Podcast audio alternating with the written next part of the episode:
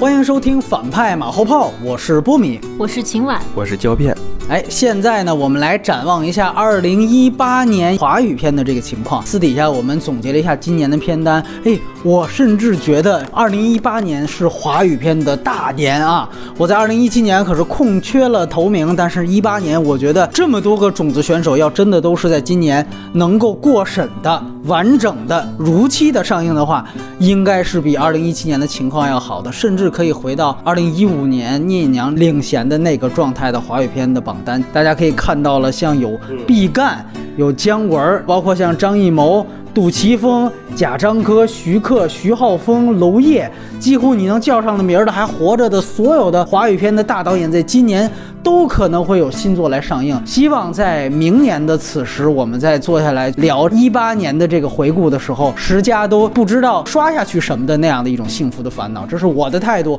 我不知道秦晚是怎么看的。其实每年都会有，就是以为说今年要上好多好多的 大导演的电影，其实中上了哪几个或者哪一些，其实是出乎我们意料之外的类型呢？现在也不好判断吧，因为我觉得这两年可能还不是一个华语片就突然有一个质的飞跃的一个阶段，可能还要再等几年。那胶片怎么看？我就有两个期望，就是嗯说那些大片要爽一点。哦，呃，另一个角度就是说，希望那些小的独立的电影或者泛文艺片能够有自己更多的思维。嗯只要能看到这两个点，我就我就这一年我就会很满足。嗯，那你觉得一七年哪方面满足了吗？两方面都差一些吧。哎，我加一个问题，你其实是对票房比较关注的，因为一七年相比一六年啊，又涨了百分之十三点多，而且呢，几乎到了五百五十亿的高度。前两年你记得吗？其实闹过票房危机的，从一六年的下半年到一七年的上半年都是在这样一个低谷，然后一个《战狼二》就解决了这个问题了。嗯，呃，但是《战狼二》的这个红利吧，可能也有限。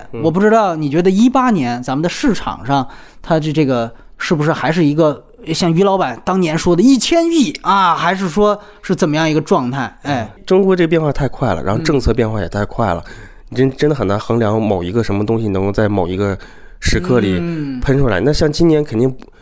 我要说肯定，我都先不太敢 说，但至少不会有《战狼二》这种形态的和结果的这种东西。哎，那这《红海行动》可马上就上了呀！哎，，对，那除非是春节档，就是他把其他那几个，因为《战狼二》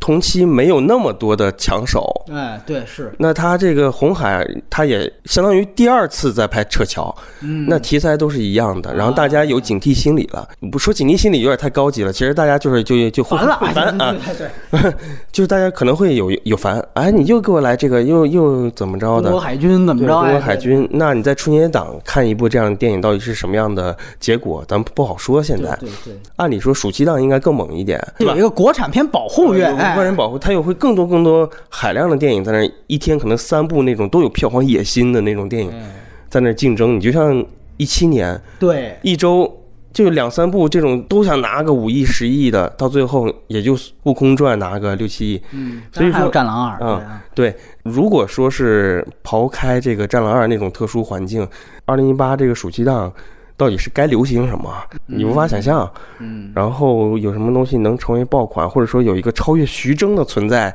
突然间蹦出来，你这都不好说。当然，徐峥今年有俩片儿，好像是对吧？嗯俩片儿，反正我听业界里面鼓吹都是神级电影啊。那咱们反正有一个拭目以待，对哎，拭拭目以目待以待。对好好好，那现在我们来说说大家各自期待的三到五部今年的华语片儿。秦晚，你先聊聊。一个肯定是大导演系列的嘛，哎，这个张艺谋的影，看目前的这种路透啊，它就是一个黑泽明，哎，对黑泽明影诺，影子影子武士啊什么的，然后邓超什么一人分饰两角，就是一个正常的邓超，一个瘦的邓超。二十天减下去多少斤？等于是两个他嗯要，贝尔啊，叫阿米尔汗，哎对他就是也他搞了这么一个噱 头嘛，所以然后就等于又一两个人要出现在同一画面，就很多戏都是等于拍了嗯嗯两遍那种的。所以就说也还是可以期待一下。虽然说大家觉得啊，张艺谋。嗯，哎，那陈凯歌你们俩都那么肯定了，冯小刚今年也都回勇了，嗯张艺谋怎么就不能行一次啊？是不是？反正还是希望他能够拍一个，就是哎他自己只要是满足他自己艺术想象的，我觉得可能以他的审美来说，嗯哎也不会太令人失望吧。嗯，然后还有就是大导演系列嘛，肯定还有姜文的《侠影》，但我不知道他能不能出来啊，因为他现他应该是早就拍好了，但是一直就没有。再进一步的消息，然后一开始也说要开发布会什么，然后就一直就没有动静了，然后也不知道是什么情况。比较担心的就是，比如说审查啊什么的，这其实这之前也都是倒在这些事情上面啊，所以就是也是一个期待吧。然后第三个会提一下这个徐克的《狄仁杰之四大天王》，就是《狄仁杰》系列。其实对于徐克的影迷来说，当时在他那个片尾出现的就是每一个狄仁杰系列的那个怪兽，哎，怪兽概念对对图，那个是最吸引影迷就对他有期待对的。对所以说对，希望说这个电影能够比它前两部更加有个升级，然后这个系列也可以一直做下去吧，满足这个徐老爷的这个天马行空的想象，希望还是能够做到这一点。然后就是这个娄烨的这个兰心大剧院嘛，然后我们知道他前面一个那个《地狱恋人》又改名叫《风中有朵雨做的云》，那个电影好像是因为审查的缘故，可能就是一直过不了审，他也不想改，可能所以就是导致着你就一直放在那儿了。然后，所以他就开始开 开拍他的新片，而且还是巩俐主演的。所哎以这个是这个来说，我们可能会猜测他会不会去戛纳呀？这样的嗯就就是一个很有可能的一个一个情况。那么，但是这娄烨的问题，他不像贾樟柯，他是拍完之后他剪得很慢，所以不知道他能不能赶上，比如说五月份电影节这样子。那贾樟柯的《江湖儿女》也是一个，对贾樟柯的《江湖儿女》是一定 肯定是要去戛纳，就他这个周期一看就是哎，又要冲金棕榈，对，啊哎又要正好在纳，戛纳放，所以我觉得这个应该是没什么悬念了。然后就是毕赣的那个。地球最后的夜晚啊，他哎这次就等于说以以一个千万级的一个成本，就比他第一部已经上升了很多，就加上有明星阵容，也好奇嘛，也想知道毕赣能不能从原来是一个就是完全是非职业演员的一个状态，然后跳到一个明星演员的一个状态，他能不能 hold 住，然后能不能完成他的这个艺术性的一个塑造吧？来，我们听听胶片的但是我感觉我跟那个秦晚还挺像的，哦，就我也挺期待张艺谋这个影的，因为他原先那个三国的那个剧本，他在那个圈里流传的还挺广的。他那个剧本是大家都很想拍，但实现难度比较大，并且那个投资预算也非常庞大，嗯好像顾长卫什么陈凯歌全都很在五到六年前嗯就看过那个剧本了。我想这个剧本肯定是底子应该还算，至少比长城可信啊啊。长城也过了多少年，过了多少个大导手了啊？哎啊那，毕竟人家是个是个美国人的想法行嘛了行，对吧了？然后肯定还得有徐克，我还有个曹保平他杀。哎，嗯这个提一提，曹保平现在已经练的手手很熟了，你知道没吗？错，就是这个手很熟是通过《追凶者也》我们看到的，就是随便一划了就有一个这么个东西，想看他有没有新的思考哎，所以我很期待这个，嗯因为他这个就是人已经熟练到这种程度了，你还拍的拍的同样题材还是犯罪嗯片，又得说到那个暴雪将至，就是说他可能会在这个类型上。会想得更周整，所以我很期待。然后再加上这个范冰冰，看他怎么用这种人，然后再加上那个还有这个黄轩，也是现在热度很高啊。你不知道这个两个人潘金莲的主演，大战芳华的主演呀，嗯对对哎对，反正就是对冯小刚宇宙冯的小刚宇宙的一个一个嗯合第体第三落脚啊哎。第三落脚应该应该会不错，然后毕赣这个也是，你唯一对他困惑是他的制片的过程当中有有很多意外，就这个东西会不会影响到他最后实现是？的，是这个是有有点让人提着心吊着胆，就要看文本的哎，啊！你给我一个有独特的文本，就是属于你自己的，我觉得就就好了。我其实稍微有一点期待《流浪地球》，科幻片儿，对，主要是明年有好几部科幻片吧，但它这个可能是规格比较高一点，嗯，然后筹备的时间更久，是郭帆从《通过你》之后，他就放下所有事儿，就一直筹备这个戏，哎这也是刘慈欣的嘛，对吧刘？慈欣的。刘慈欣从今以后就是中国的史蒂芬金啊，所有的 IP 就都来吧，哎，对对对，对对对，没错。然后就是贾樟柯《江湖儿女》，这嗯个我、我是很期待，但是我也是有一些疑惑，就是说贾樟柯从来不会在你拍摄前就做这种宣传的，咔咔咔两张海报，我觉得他不做那种东西的那个天注定，就什么都不知道对，就发一个概念海报，你猜去吧。他现在反而就会让你觉得郭敬明就这么宣传的嘛，对吧？他那个宣传就让我想到了《后会无期》，就韩寒的那个对感觉，对对对对，又是就一是个又是一个什么呃公路没错片，一路上遇到人还全是客串的大对大导演，他客串了韩寒之后，他成了韩寒，对吧？所以你说郭敬明不准确，在称韩寒差不列多啊举了，几部有五部了吗？差不多了。我还是想把一些港片儿再放回哦来，有一些麦浚龙啊，哎，把他们列到一个维度吧，没错就是你很难判断他是好是坏。嗯，像刘伟强这个武林怪兽，他给王晶做了几次摄影师之后，啊，对吧？回勇了，建军大业之后主要啊，建军大业之后，一七年还有一个好玩的事儿，就是好几个导演开始拍主旋律的这样的，像那个彭氏拍中央六台这种对对对对反诈骗，那然后走的规格也都是那种那种香港传统的警匪那种，嗯这帮诈骗的这些人也都是玩枪打枪、开飙车什么的，嗯巨额来哎，反正电巨额来电，还有包括就是建军大业，还有彭氏他们更早以前那个《我的战争》啊，对也是拍这种现代的那种战争片儿拍法旋。律，哎主旋律就反正有一些香港导演，他如果能再回到以前的语语境之下，嗯看他想拍什么吧，他不是真的还想玩玩一些有趣的东西。你包括温子光也是拍的那个江湖片，对，啊也是走这个追龙之后的这种感觉，有有当年的那种枭雄啊，呃，吴奇风在起时，哎风在起时，啊我反正就是唯一担心他妈郭富城这演技，我简直是毁片子，哎，他得处于特定符合他的那个东西之下。哈哈啊，那我就截你们俩漏儿再说几个啊，一个呢就是杜琪峰，你们都忘提了，这个片子完全不明年有可能会杀出来一个叫做《追梦男女》，人家是继这个单身男女系列和原来的瘦身男女之后，又一个男女宇宙的新的男女的新作，而且呢，这个主演完全是新人。其实就是也是芳华造星的这一批里边的一个小配角，就是那个小芭蕾，她来做这个女一号来演的。哎，冯女郎又跟着杜琪峰再来一部，不知道能不能起来啊？这是一个，另外一个大家就都忘提的两部，算是一七年的遗留物，一个是这个徐浩峰。在一七年年初闹出过一个我们做过马后炮的那个更名事件的这个刀背藏身，我已经看了。啊，你已经看了，你看这个 愁眉啊，我就知道不怎么样。然后另外一个，呃，《爆裂无声》，这是新迷宫导演的新作啊，这个也是当时十九大之前被勒令停映了，到现在为止就没有下文了。不知道是说是一个真正的不成问题的问题，还是说就像中邪一样，自己这片子就是一语成谶，中邪了。你说爆裂哎无声吗？我现在又又说到了中邪，哎，总之这几个 first 的片子命运多舛，确实是啊、必须要值得关注的。另外一个就是胶片特别提醒我一定要特别关注的，但是他自己又没提的，准备让我提的就是《动物世界》，一个非常奇怪的哎片名哦这。个我也很期待。对这个片子啊，我必须要特别推荐两个大卖点，一个是你们的峰峰李易峰要像《小丑回魂》的里边的这个小丑一样，也演小丑了。这是继希斯莱杰、莱托之后啊，第四任小丑，大家期待去吧啊。演完这个之后就没他们那些什么事儿了。另外一个就是他真正和一个大师级的影帝来合作，就是迈克尔·道格拉斯，这是李易峰将和迈克尔·道格拉斯这里面形成双主局面，是不是能超越《英伦对决》啊？这也是备受期待。然后片名居然叫《动物世界》，那个导演是是谁来着？韩延韩延，咱们的这个。孔刘军的导演，肿瘤君的导演，肿瘤君当时也是大家特别喜欢的一部，也是当年一五年很多人的十佳片。所以说有肿瘤君导演的保驾，再加上李易峰版的小丑和迈克尔道格拉斯，你看看这个项目炸裂吗？我这是现在替片方吹呢啊，到时候咱们耳旁风见。另外就是我自己得提一个邱礼涛的新片儿啊，今年好像只现在有一个片子叫《泄密行者》，也不知道什么什么意思。对一下就冒再冒呃仨，哎呀，然后俩还不 错，是吧？哎，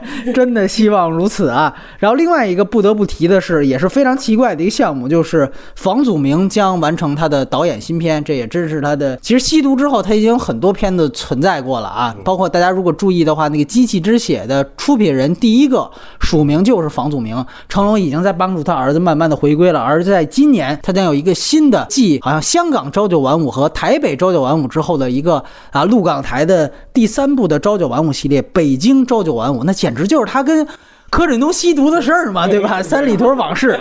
哎，然后绝对是香港人在北京的朝九晚哎五。 主演是他爸啊，成龙。去年他爸其实是六个片子，加上他配音的这个《地球神奇一天》，去年他六个，今年呢不多，就俩。一个是施瓦辛格跟他一块儿的《中国漫游记》，还有一个就是他儿子的这个《北京朝九晚五》。所以喜欢成龙的朋友啊，包括像胶片，到时候一定。 不能错过啊！另外一个就是胶片特别提及的，就是《孔雀》的导演也是一代有名的摄影师顾长卫的新作。这次他的题材是讲复读的，我不知道他的风格是到底是一个哦有没青有春片还是说什么？像什么青春派似的那种风格，还是怎么样的？哦青春派它也是半个复读嘛，啊，对对对嗯，。所以它这个复读就是有可能归到复读本身，或者是怎么样哦的。希望不再是微爱吧。另外一个就是咱们特别提及的大字头三部曲的出品方光线的另外一个今年的重头作品，模仿新海诚的《昨日晴空》，这个是中国的新海诚，到时候横空出世就看这一部了。因为那个大世界我们就不提了，因为这周就上了。但是《昨日晴空》胶片特别期待，来你再聊聊这片子，哎。三部大字头，他那个大鱼海棠他就特别喜欢，然后大护法是他去年最佳，嗯昨日晴空，你看看这又是一个新海诚迷，肯定的啊。它的叙事要也学会新海诚的话，大家就不要 期待了，因为它讲的好像是我看那个故事简介是九十年代的，怎么着 青春，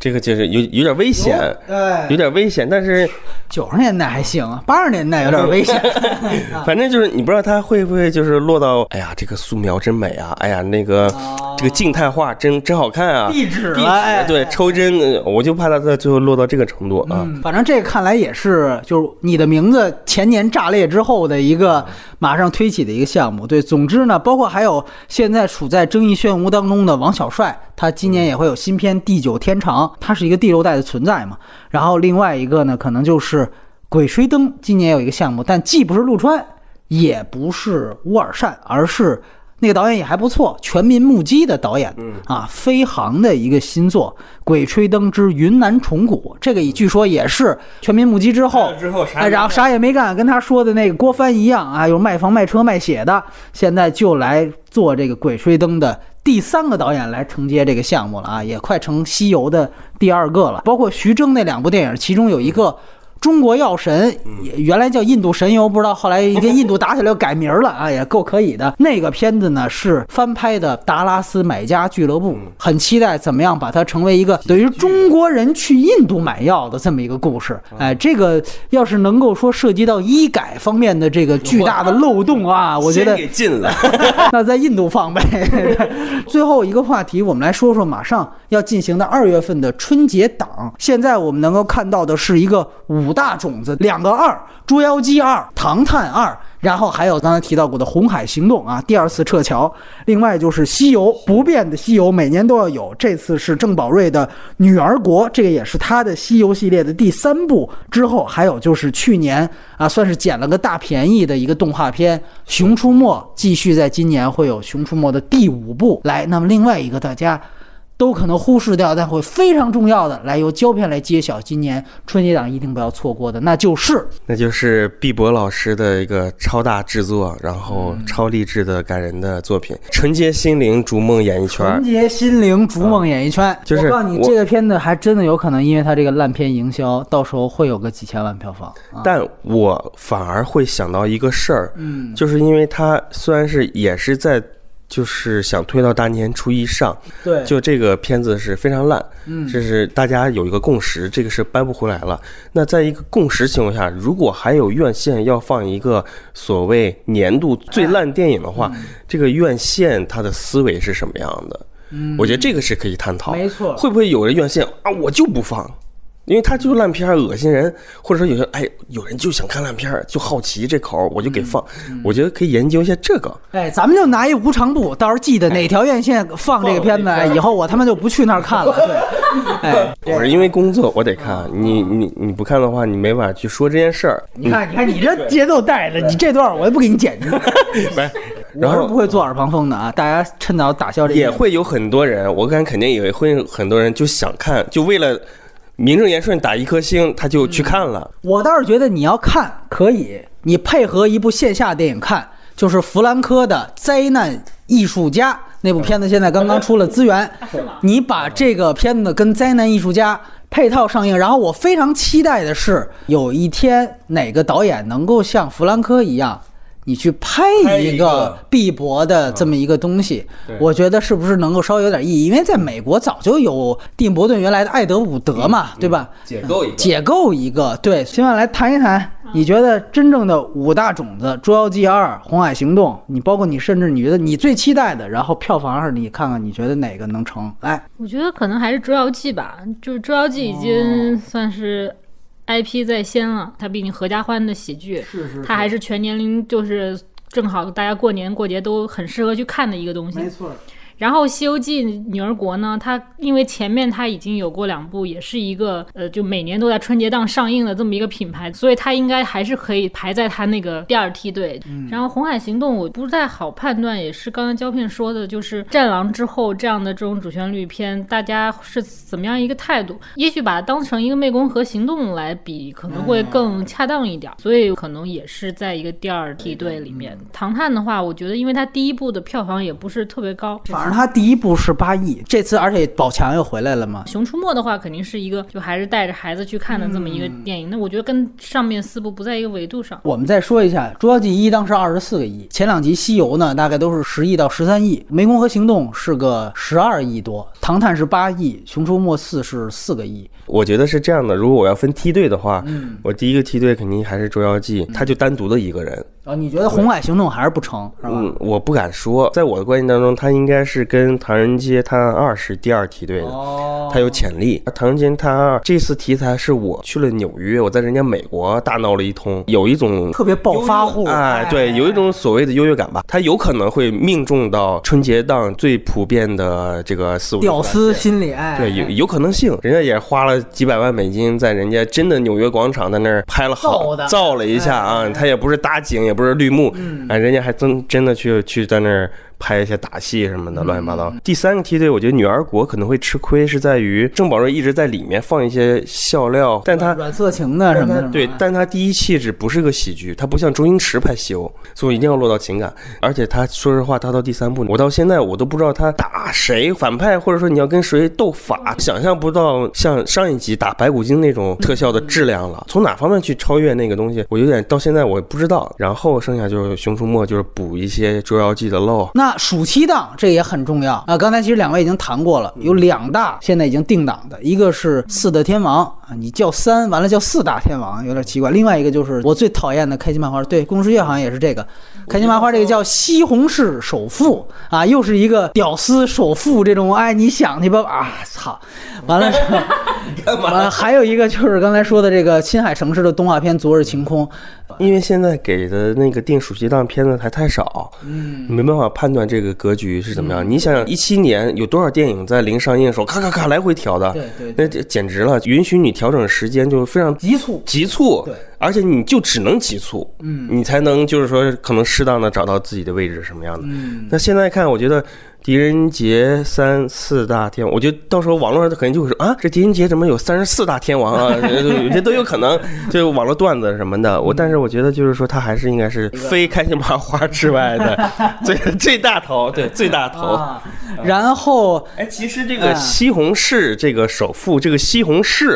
这个城市叫西红柿，对，它好像就是那个从那个什么里来的。《夏洛特烦夏恼》洛特里面一个什么西红柿什么，好像是啊，我记不清了。哦，哎连呦连宇宙的哎连宇宙呢，我操，真牛逼！最后有一个问题，呃问秦晚吧，你觉得跟引进片相比，华语片能不能再超过百分之五十？我觉得应该可以吧，就还好，因为你名片没有想象中那种超大的，除了复联之外啊，可能还是会担心什么，就是类似于《摔霸》这样的电影，你不知道会出现一两部这样的。对，或者是《寻梦环游记》，就完全靠口碑掀起来的。然后另外一个，那我能不能说，大家如果今年对于华语片的这个票房预测的话，那应该就是《捉妖记二》基本上年冠的可能性最大，要不然是《西红柿首富》。目前来看这俩，但是你不知道徐峥那个会是一个什么样的结果。哎，觉就得徐达拉峥，斯买家俱乐部那个哈，或者说他的那个五一档那个幕后玩家，药神因为还有宁浩的一部分的那个控制，可能幕后玩家就完全是徐峥在。主导，但是导演都是新人，你不知道他是一个泰囧级的还是港囧级的，点子到底落脚点在哪儿？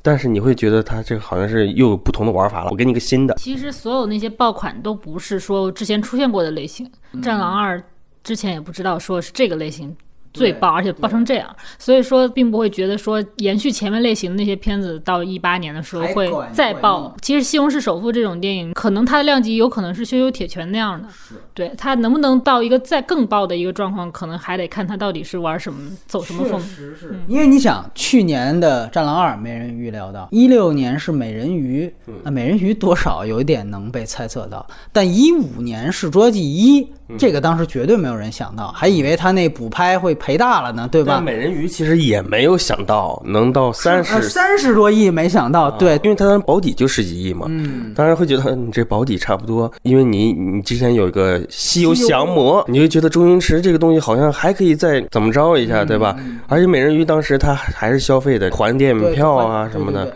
所以说，其实到今年，如果真的没悬念，是我们能预测到的开心麻花，或者是主旋律，或者是《捉妖记二》的话，那也许这不是一个多好的现象。嗯那像我们知道去年票房有点扑哦的《西游伏妖篇》，对吧？这个可能不及预嗯期。悟空传》其实也差点意思吧？你觉得今年目测这么多的片单里边，可能会扑街隐患比较大的是哪些？那我觉对得，如果徐克玩砸了，他就能直接扑。啊，徐克没玩人砸，看了，可能就是吗？因为去年徐克是拍《扶摇》被观众很骂，很骂嗯哎，连着周星驰一块一骂骂俩。对对对，然后等到年末了，他又拍了一个《奇门遁甲》，我天，没有任何人在骂袁和平，啊，就是全都是指说着你哎就指着徐克在骂。那我就觉得就是很潜在的危险，就是说，如果你这个片的质量没有想象中那么好，超越不了前两部，那就不行。那还有就是张艺谋这个扑街，哦嗯，，看你履历，我们就对你有不信任感，嗯、包括你长城这个这个东西，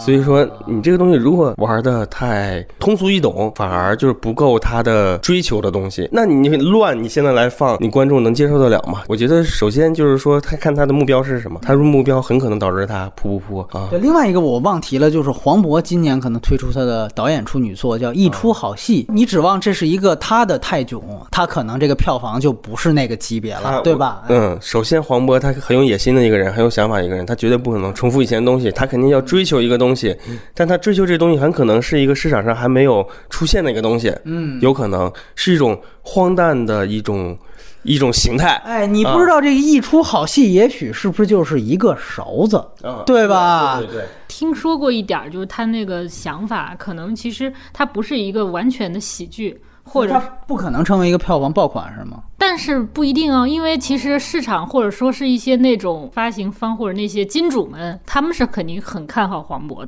当然那说不定给他保底多少钱，多少钱就是有有这样的一个有这样一个可能性。但是说他创作来说，他其实走向不是那种泰囧型的，那种所谓的这种喜剧啊什么，他其实应该是在喜剧里面又有一点儿他个人表达的东西，他是走这个路线的。哎然后他据说他也是早就拍完了，然后也一直在剪对，好像也很焦虑，所以就明白了不知道这个戏最后能出来会是什么样子。不看好的其实，其实我说一个，啊，就是如果侠隐赶在今年年底上，贺岁档，你真的不知道它这个票房会是一个什么样子。啊这个姜文才是最大的不确定因素。他要是让子弹飞，大家当然是你好我好大家好；要是一步之遥，嗯，啊，甚至说是更难懂，那对吧？这个就是姜文肯定是更喜欢一步之遥 的。就他自己对自己的创作，他肯定觉得一步之遥更更好看。那个让子弹飞，我随便那个那随个便一拍就很牛逼，对，哎嗯随便一拍给你拍十个，就他他可能是这样的一个状态，所以说你说让他拍回到让子弹飞，我觉得是不太可能。哎，我觉得就是在一步之遥上做一点点妥协而已，我觉得最多最多。嗯，而他的这个其实题材也是冷门，看他最后视觉视觉呈现吧。然后最后我们让秦晚来聊一聊，你不剧透的说一说徐晓峰这个到底你是什么感受？对，倒背藏身。特别怪，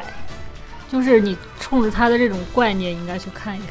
就是那是不是母母亲叹号那种怪、啊？他的人物状态跟他以前的风格就是还是那样子，但是他加了很多那种喜剧的东西。但这个喜剧呢，也不是是我们世俗认为那种搞笑的东西，他那个笑点是很怪的那种笑点啊，你 get 到你觉得啊，你也会笑，但是就是出来的时候觉得挺好，挺奇怪的。然后打着跟之前也差不多啊，